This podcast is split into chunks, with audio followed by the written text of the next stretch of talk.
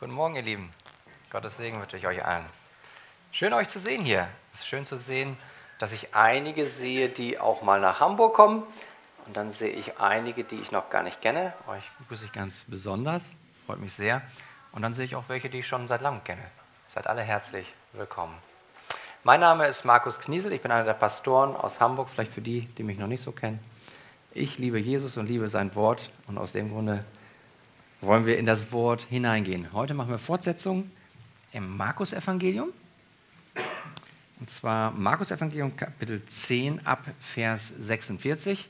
Wer die Kraft hat zu stehen mit mir, aus Respekt vor dem Wort Gottes, der darf gerne stehen, dürfte aber auch gerne sitzen bleiben. Also Markus Kapitel 10 ab Vers 46 bis Vers 52.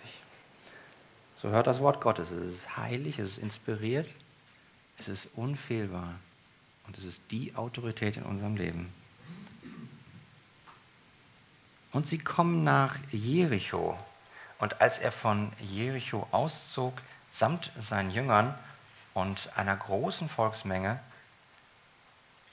saß ein Sohn des Timäus, Bartimäus, der Blinde, am Weg und bettelte. Und als er hörte, dass es Jesus der Nazarener war, begann er zu rufen und sprach, Jesus, du Sohn Davids, erbarme dich über mich. Und es geboten ihm viele, er solle schweigen. Er aber rief noch viel mehr, du Sohn Davids, erbarme dich über mich. Und Jesus stand still und ließ ihn zu sich rufen. Da riefen sie den Blinden und sprachen zu ihm, sei getrost, steh auf, er ruft dich. Er aber warf seinen Mantel ab, stand auf und kam zu Jesus. Und Jesus begann und sprach zu ihm, was willst du, dass ich dir tun soll? Der Blinde sprach zu ihm, Rabuni, dass ich sehend werde. Da sprach Jesus zu ihm, geh hin dein Glaube hat dich gerettet. Und sogleich wurde er sehend und folgte Jesus nach auf dem Weg. Amen. Lasst uns beten. Himmlischer Vater, wir danken dir für dein kostbares Wort. Und Herr, wenn wir das jetzt gelesen haben, dein Wort, und es weiter betrachten, bitte ich dich, dass du durch deinen Geist zu uns sprichst, dass du Christus, Jesus, Christus, deinen Sohn, in unseren Herzen groß machst. Dass wir ihn mehr und mehr erkennen als unseren Herrn, als unseren Erlöser, als unseren guten Hirten, der auch für uns anhält, um uns zu erretten, Herr. Was für ein Herr bist du. Wir loben und wir preisen dich dafür. In Jesu Namen. Amen. Amen. Setzt euch gerne.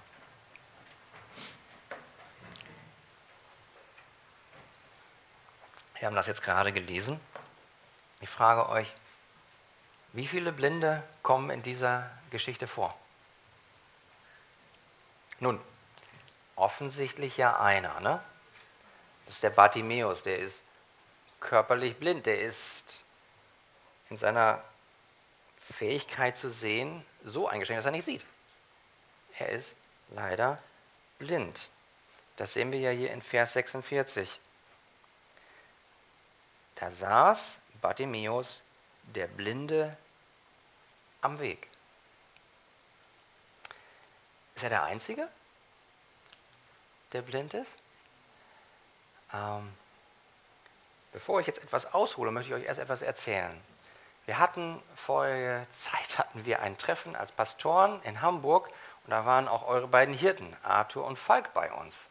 Und so am Ende der Sitzung sagte dann der liebe Falk, ja, wir haben da noch mal eine Bitte an die Pastoren, wenn sie so aus Hamburg kommen, das ist mal so schön relaxed hier. Ihr lasst euch mal sehr viel Zeit beim Predigen und versucht doch mal 45 Minuten. Ich muss euch gestehen, ich versuche das auch jetzt, aber ich bitte euch gerade um Erlaubnis, dass ich fünf Minuten mehr kriege, weil ich möchte jetzt mit euch in einen Hubschrauber gehen, denn um euch zu zeigen, dass hier nicht nur einer blind ist, wollte ich ganz gerne eine kleine Reise machen durchs Markus-Evangelium. Gestattet ihr mir das?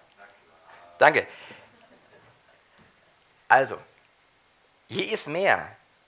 In Vers 47, da steht, als er hörte, dass es Jesus der Nazarener war, begann er zu rufen und sprach, Jesus, du Sohn Davids, erbarme dich über mich. Was ist die nächste Reaktion, die kommt? Viele geboten ihm, er solle schweigen. Da ist nicht einer, der sagt, du, du äh, halt mal den Mund. Es sind viele. Wer ist es genau? Wird hier nicht genau gesagt. Wir wissen aber, es ist eine große Volksmenge und die Jünger. Hm. Viele. Jetzt geht es darum, wir gehen in den Hubschrauber und gucken uns mal an, wie der Evangelist Markus sein ganzes Evangelium ganz gezielt aufgebaut hat, dass wir diese Verse, die wir eben als Predigtext gelesen haben, genau an der Stelle sind, wo sie sind. Da geht nämlich eine Klammer zu, bevor es nach Jerusalem geht. Da geht es in Kapitel 11, Vers 1 fortfolgende weiter. Dem, auf dem Esel kommt Jesus nach Jerusalem, dort, wo das Kreuz auf ihn wartet. Eine Blindenheilung am Ende.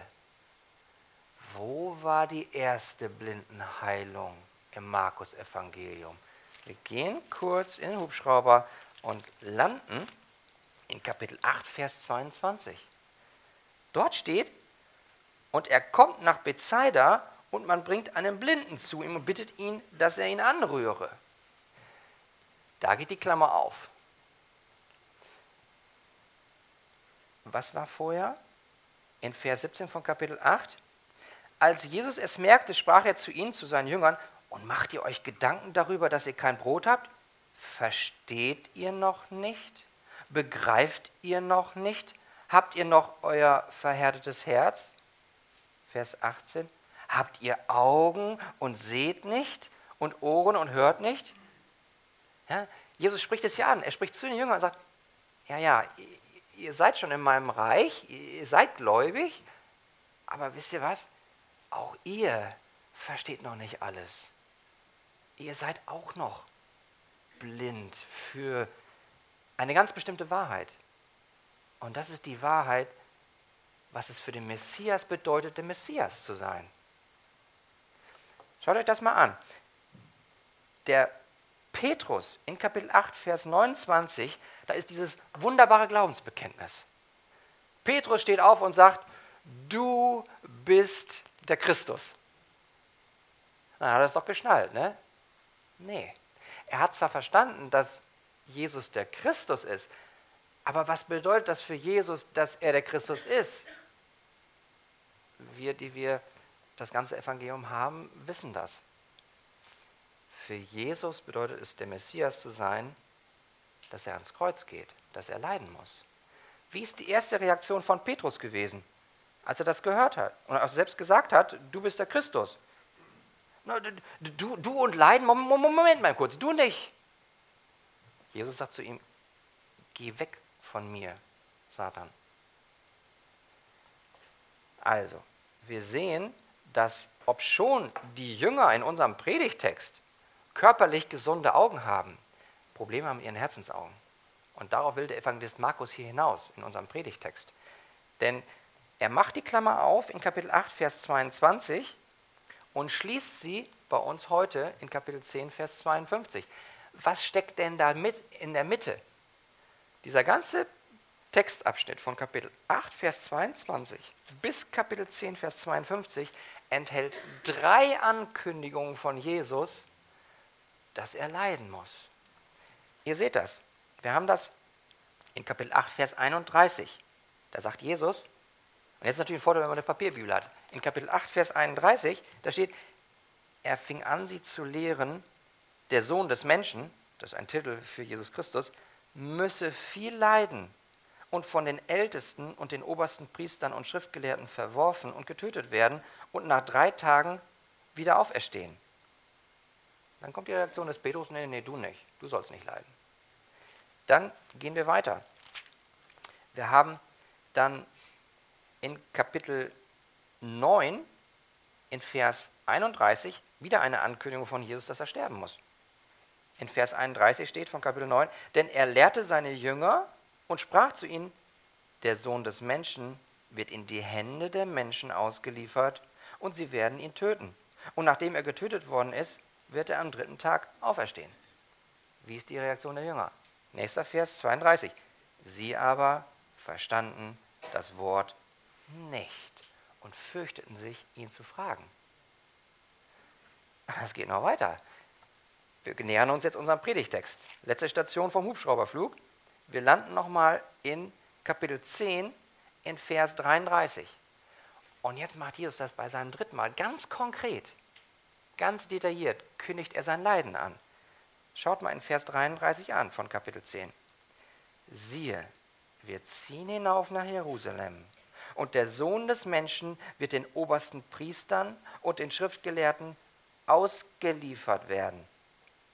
Und sie werden ihn zum Tode verurteilen und ihn den Heiden ausliefern. Und sie werden ihn verspotten und geißeln und anspucken und ihn töten. Und am dritten Tag wird er wieder auferstehen. Wie ist die Reaktion der Jünger? Äh, Jesus, ähm, ich habe da mal eine Bitte. Ähm, könnte heute zu deiner linken und der andere zu deiner rechten Seite sitzen in deinem Reich? Haben Johannes und Jakobus verstanden, worum es hier geht? Was es für Jesus bedeutet, Messias zu sein? Vor der Erhöhung von Jesus Christus kommt seine Erniedrigung. Und genau das bedeutet es auch für die Jünger. Zuerst Erniedrigung, indem sie Jesus Christus folgen auf dem Weg des Kreuzes und danach die Erhöhung in Christus, in der Ewigkeit. Und so, und jetzt landen wir wieder, so hat Markus, der Evangelist, das hier angeordnet, damit wir jetzt im Predigtext in Kapitel 10 ab Vers 46 erkennen dürfen, worum es heute im Wesentlichen geht. Nämlich, es geht darum, dass Jesus Christus der Messias ist. Und weil er der Messias ist, der den Weg des Kreuzes gegangen ist, geh auch du als sein Jünger auch den Weg des Kreuzes. Das ist zusammengefasst das, worum es heute geht in diesem Text. Gott gibt uns diese Verse, damit wir erkennen, wir haben einen Jesus Christus, der der Messias ist und der ist sich nicht zu schade, den Weg des Kreuzes, des Leidens zu gehen. Das ist ihm so wichtig, dass er anhält. Für einen, der Außenseiter ist, der blind ist, der arm ist, der nichts machen kann aus sich heraus, aber um Erbarmen schreit, um ihn zu einem Nachfolger zu machen. Und deswegen können wir den Text heute in drei Abschnitte einteilen. Erster Abschnitt ist in Vers 46, da haben wir die Einleitung. Die Einleitung, die uns der Evangelist Markus hier gibt. Zweiter Abschnitt ist die Bitte des Bartimäus in den Versen 47 und 48. Da sehen wir, was der Bartimäus auf dem Herzen hat. Und dritter Abschnitt ist die Rettung des Christus. Also drei Punkte, die Einleitung des Markus, die Bitte des Bartimäus und drittens die Rettung des Christus. Erster Punkt, die Einleitung. Schauen wir nochmal rein. Vers 46. Was ist hier der Kontext? Und sie kommen nach Jericho. Ah, sie sind in Jericho. Das ist eine wohl der ältesten Städte der Welt. Und dort sammelten sich gerade zu der Zeit Jesu viele, viele Pilger. Die waren auf dem Weg nach Jerusalem herauf, zum Tempel. Zu dieser Zeit war es sogar so, äh, dass das Passafest sich nahte. Da wollten sie alle gerne mit dabei sein. Da waren also viele Pilger, viele Wallfahrer. Markus spricht hier von einer großen Volksmenge in Vers 46, die sich angesammelt hatte, neben den Jüngern, die mit Jesus gingen. Wer war auch mit dabei? Jemand am Wegesrand. Und das ist der Bartimäus, Vers 46. Dort steht, ein Sohn des Timäus, nämlich Bar-Timäus, der Blinde. Also der Sohn des Timäus ist im Grunde eine griechische Übersetzung der Worte von dem, was dann da steht, nämlich Bar Timäus. Bar heißt Sohn des. Timäus ist ein griechischer Name, aber Bar heißt immer Sohn des. Also gibt uns Markus hier den Namen dessen, der einer der Außenseiter ist, der vermutlich gar nicht mehr großartig wahrgenommen wird. Ist euch aufgefallen, dass in dem gesamten Markus-Evangelium es nur eine Person gibt, die von Jesus Christus geheilt wird, die namentlich benannt wird? Ich meine nicht, dass Verwandte genannt werden, der Vater von der Tochter Jesus. Nee, die Tochter wird uns nicht namentlich genannt. Aber hier, der Bartimäus wird uns namentlich benannt.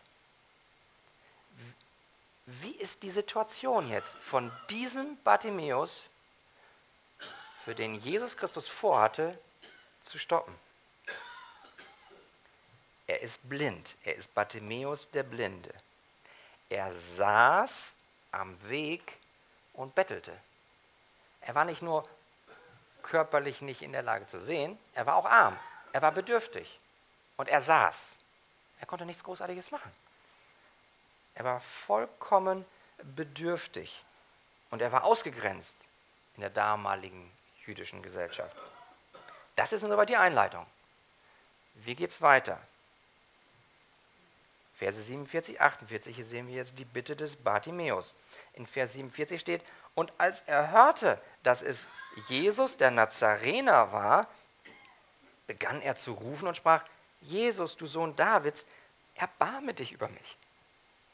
Da steht, als er hörte. Also Bartimäus hatte ein gutes Gehör. Er hörte genau hin, was da gesagt wurde. Schlüpfen wir mal ganz kurz in seine Schuhe rein. Stell dir vor, ihr werdet körperlich blind. Ihr seht nichts. Ich meine, schließt mal einmal noch ganz kurz die Augen. Schließt mal einmal die Augen. Wir hören, dass jemand hustet. Man hört so ein Geräusch irgendwo noch woanders. Aber man sieht nichts. So war das ein bisschen nachgefühlt für den Bartimäus. Er hört, dass Jesus der Nazarener in seiner Nähe ist. Das ist nicht der Jesus aus Jericho, oder wer weiß woher. Nein, es ist der Jesus von Nazareth. Damals war das so, dass der Vorname Jesus ein sehr geläufiger Vorname war. Zur Unterscheidung, welcher denn nun? Ah, das ist der Jesus aus Nazareth. Und der ist da. Wir wissen nicht, wie lange der Bartimäus schon alltäglich dort sitzt, um Almosen zu bekommen.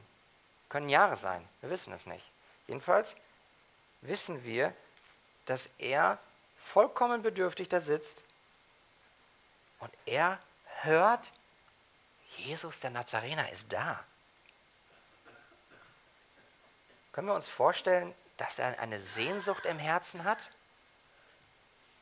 den nah an sich ranzuholen, von dem er denkt, vielleicht kann er mir helfen.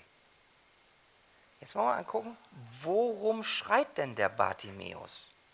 Markus sagt uns hier in Vers 47, als er hörte, dass es Jesus, der Nazarener war, begann er zu rufen und sprach, Jesus, du Sohn Davids, erbarme dich über mich.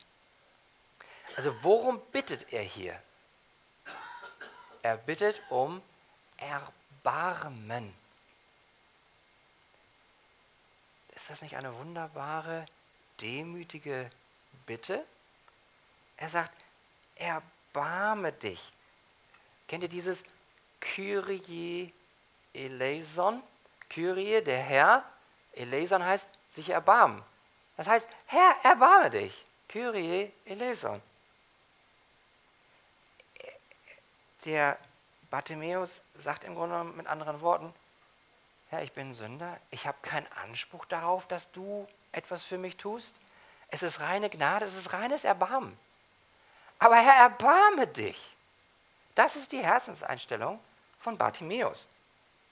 Mich hat das so erinnert an Psalm 72, Verse 12 und 13. In Psalm 72, Vers 12 und 13 steht, denn er wird den Armen retten, wenn er um Hilfe schreit und den Elenden, der keinen Helfer hat.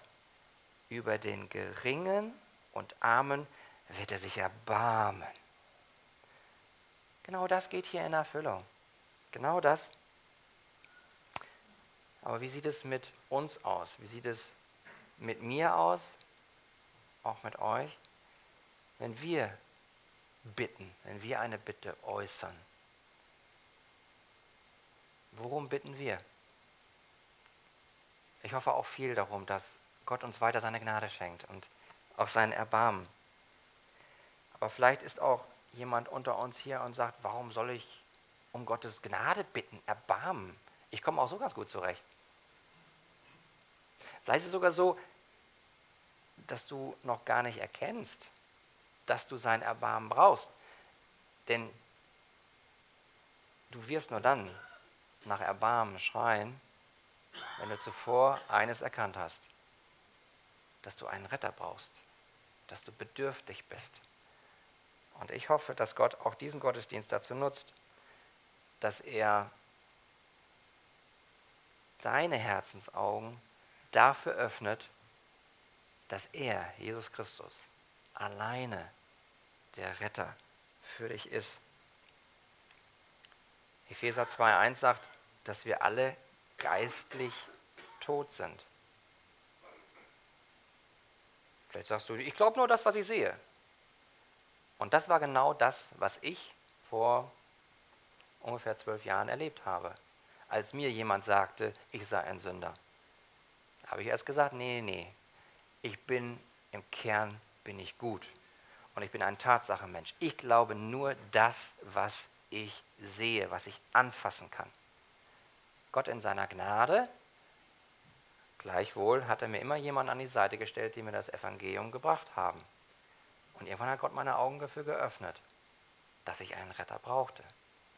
Und so hoffe ich auch heute, dass wenn heute jemand unter uns ist, der sagt, ich komme auch ganz gut selbst klar, ich glaube nur das, was ich sehe, was ich anfassen kann, dass Gott auch dir die Herzensaugen dafür öffnet. Denn dann gilt für dich die Verheißung. Hör mal, Verheißung aus Jesaja Kapitel 42, Vers 7. Nämlich, dass du die Augen der Blinden öffnest, die Gebundenen aus dem Gefängnis führst und aus dem Kerker die, welche in der Finsternis sitzen. Da spricht Gott von dem, den er senden wird. Und der wird diejenigen, die blinde Augen haben, die gebunden sind, die im Gefängnis sind, die im Kerker sitzen, in der Finsternis, um die Augen zu öffnen und um sie herauszuführen.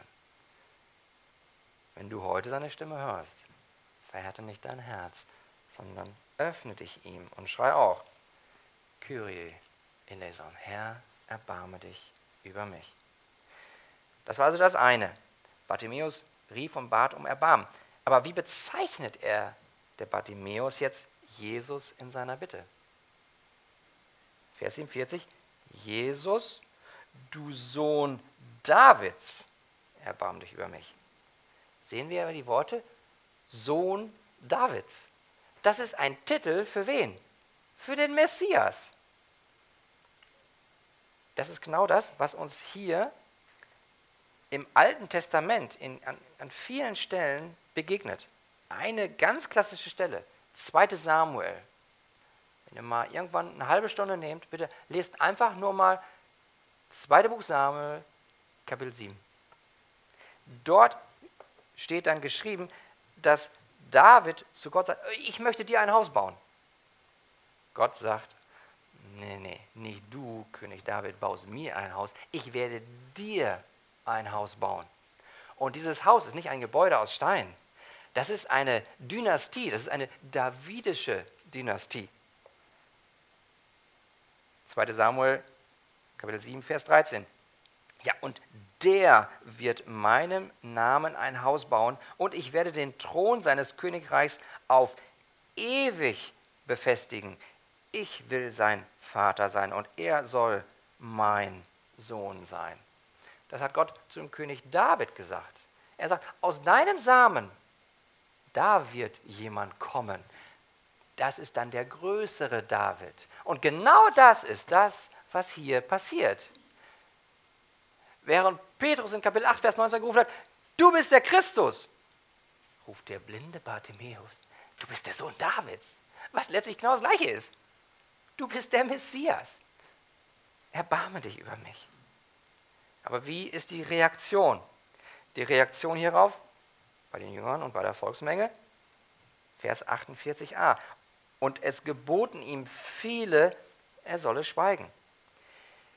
Dieses griechische Wort, was da steht, was hier übersetzt wird mit geboten, das ist ein ganz strenges Wort.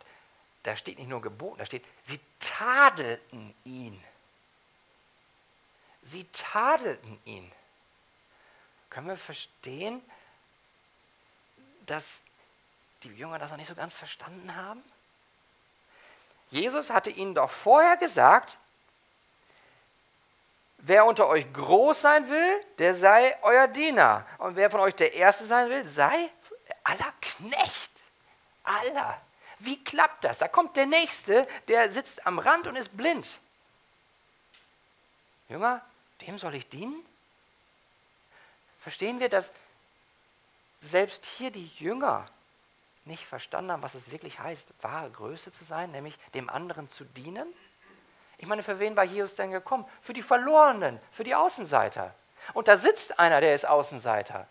Und die Jünger sagen sich, ja, dem soll ich dienen?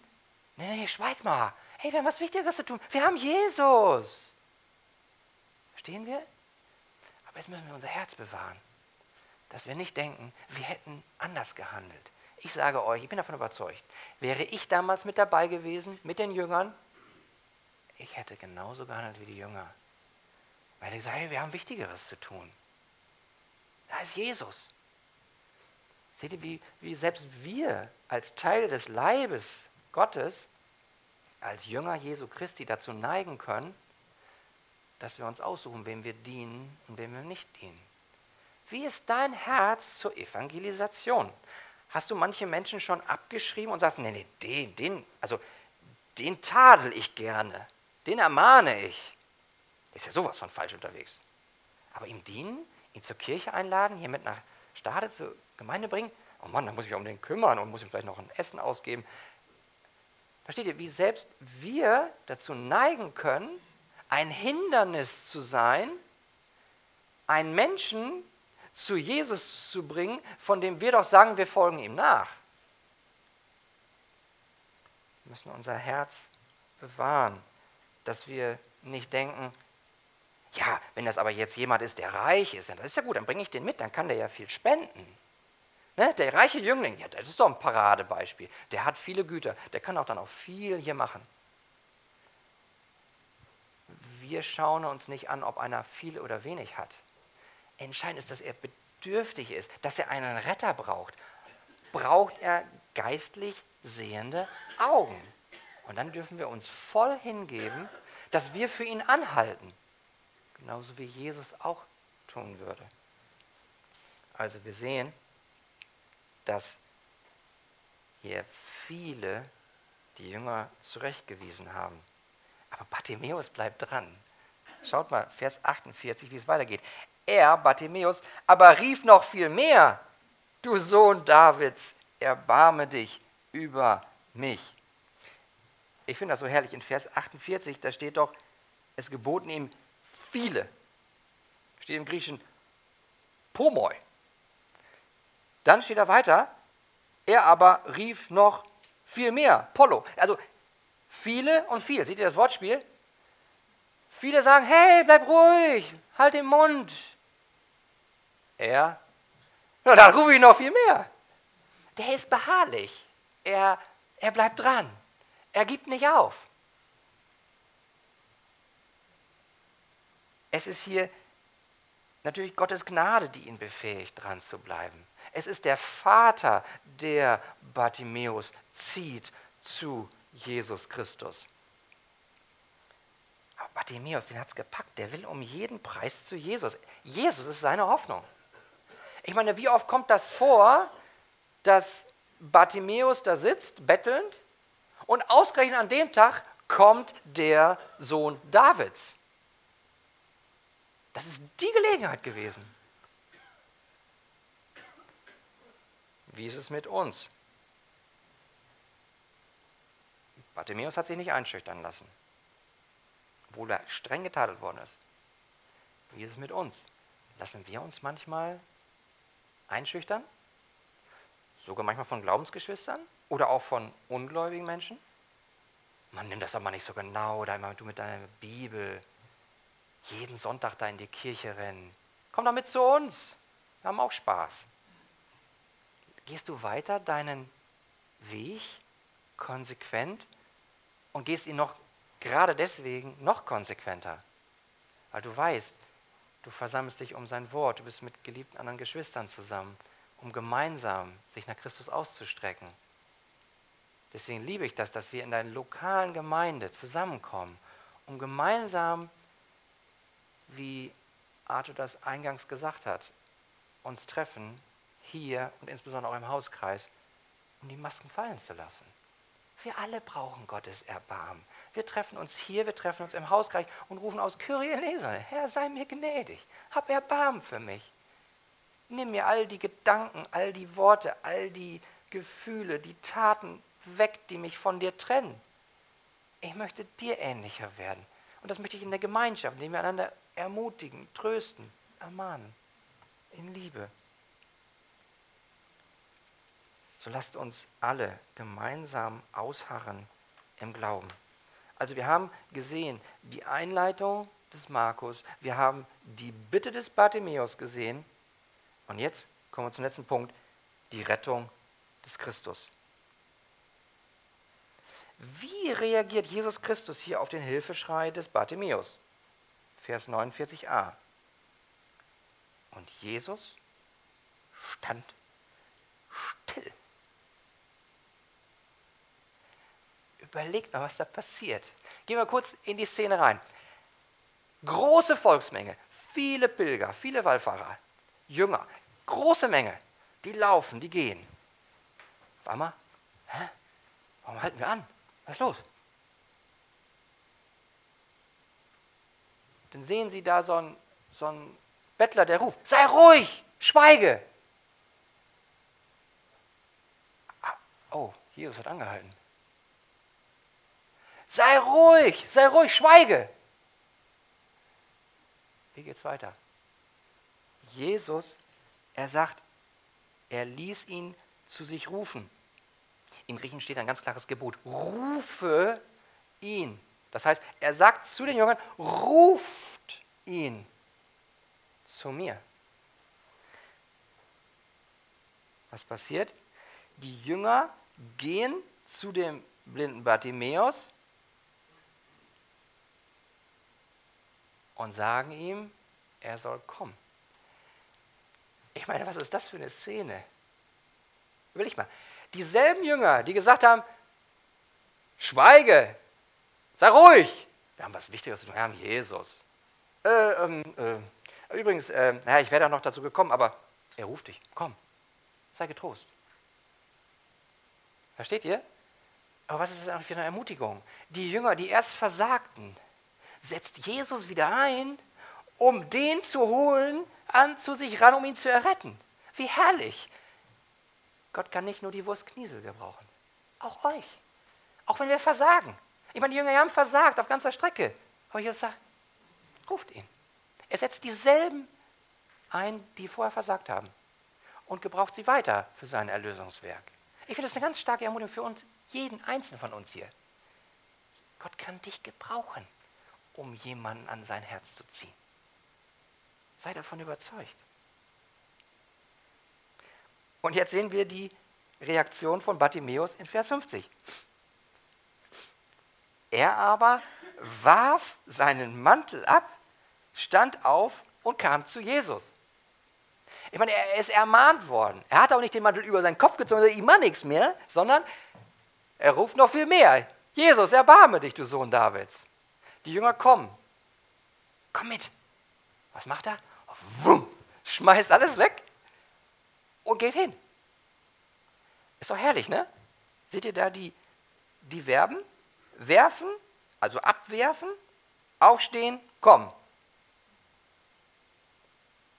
Ich sage dir, wirf alles weg, du brauchst nichts. Steh auf und komm zu Jesus.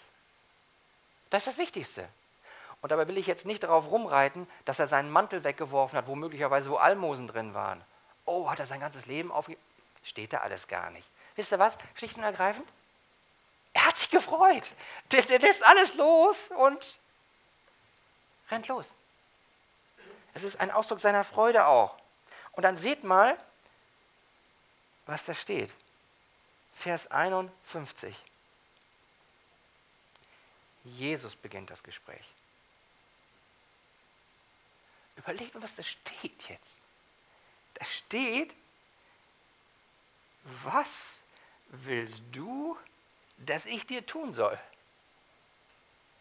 Was hatten wir vorher? Ich, Jesus sagt, ich bin nicht gekommen, um mir dienen zu lassen, sondern um zu dienen. Ich meine, da kommt ein Bettler, ein armer Bettler. Da ist der Herr des Universums und sagt, was möchtest du, dass ich für dich tun soll? Ist das nicht ein herrlicher Herr, den wir haben? Ich meine, er ist der Diener aller Diener. Aber er hat es doch verdient, dass wir ihm dienen.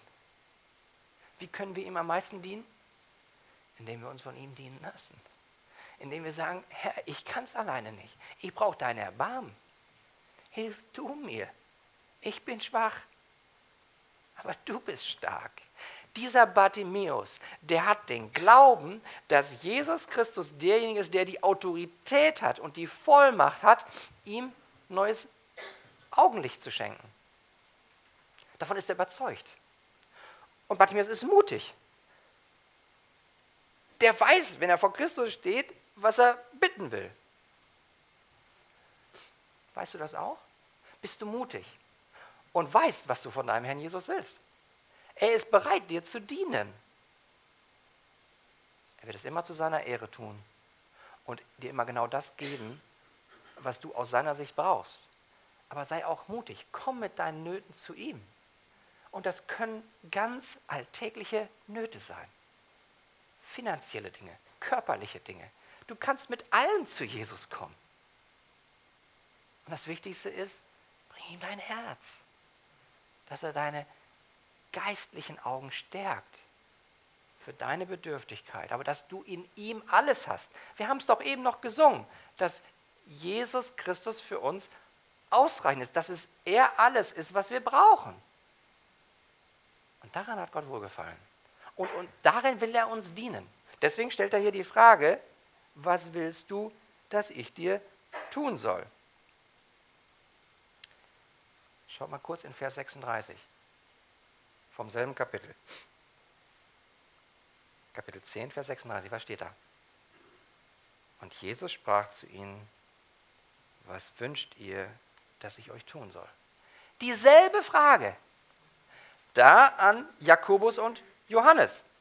Wie reagieren die beiden? Oh, ähm, also mutig sind sie. Aber anders als Bartimäus, der mutig und demütig ist, sind Johannes und Jakobus mutig und böse stolz. Sie denken an ihren Status, wo sie sitzen werden, erhöht. Sie wollen sitzen. Bartimäus sagt, ich will nicht sitzen. Da habe ich lange genug am Wegesrand. Ich will sehen. Versteht ihr? Was willst du? Willst du sitzen oder willst du sehen? Willst du sitzen und denken an dich selbst? Oh, ich bin der König oder die Königin und lass mir dienen? Oder bist du der, der sieht mit Gottes Augen, was der Mensch bedarf, nämlich Erbarmen Gottes in Christus? Und wenn du das willst, geh weiter. Darum geht es hier. Harre aus dass du mit den Augen Gottes siehst, dass du dir wünschst, dass da Menschen sind, die genauso wie du Gottes Erbarmen brauchst. Und deswegen sagt der Bartimäus hier in Vers 51, Rabuni. Er sagt nicht nur Rabbi, Meister. Er sagt Rabuni. Das ist hier ein griechisches Wort. Das heißt wie mein Meister, mein Herr. Und dann Vers 52. Wir sehen, da steht, wie Jesus jetzt reagiert und wie Bartimäus darauf reagiert. Zwei Reaktionen. Vers 52. Dann kommen wir zum Schluss. Da sprach Jesus zu ihm, geh hin, dein Glaube hat dich gerettet. Und sogleich wurde er sehend und folgte Jesus nach auf dem Weg. Also Jesus sagt hier, dein Glaube hat dich gerettet. Und Bartimäus wurde gerettet. Und zwar in doppelter Hinsicht. Körperlich zuerst. Denn da steht, sogleich wurde er sehend. Das Wort sogleich kommt zigmal vor im Markus-Evangelium. Markus, der feuert rapide hier ab, was da alles passiert. Und es passiert immer alles sogleich. Er wurde sogleich sehend. Er war geheilt. Manchmal spricht Jesus Christus ein Wort, manchmal berührt er, manchmal spuckt er noch seine Hände, macht eine Salbe. Entscheidend ist nicht die Form, wie Jesus Christus heilt, aber dass er heilt. Und das hat er hier getan. Aber wisst ihr was? Da ist noch mehr passiert. Er hat ihn nicht nur körperlich geheilt, sondern Jesus Christus hat dem Bartimäus auch die Herzensaugen aufgetan. Woher sehen wir das? Am Ende steht, er wurde sehend und folgte Jesus nach auf dem Weg. Vers 46 waren angefangen, da war der Blinde am Weg. Jetzt ist er auf dem Weg. Und wisst ihr, was das für ein Weg ist? Das ist der Weg von Kapitel 8, Vers 34. Und da steht, Jesus sagt das, wer mir nachkommen will, der verleugne sich selbst und nehme sein Kreuz auf sich und folge mir nach. Jesus geht den Weg des Kreuzes. Und Bartimäus sagt, ja, du bist der Messias. Ich gehe auch deinen Weg. Und das ist der Weg des Kreuzes. Und der Weg des Kreuzes heißt, ich verleugne mich selbst. Es geht nicht um mich. Es geht nicht um meine eigene Gerechtigkeit. Das Universum zentriert sich nicht um mich, sondern es geht um dich her. Und dir will ich folgen. Willst du das auch? Dann folge ihm konsequent weiter nach. Aber bitte, aus der richtigen Motivation. Weil du ein Empfänger von Erbarmen bist. Aus Liebe folge ihm. Aus Dankbarkeit folge ihm. Aus Liebe und Dankbarkeit gebe dich in der Gemeinde, in deiner Familie, an deiner Arbeit, wo Gott dich hinstellt, hin.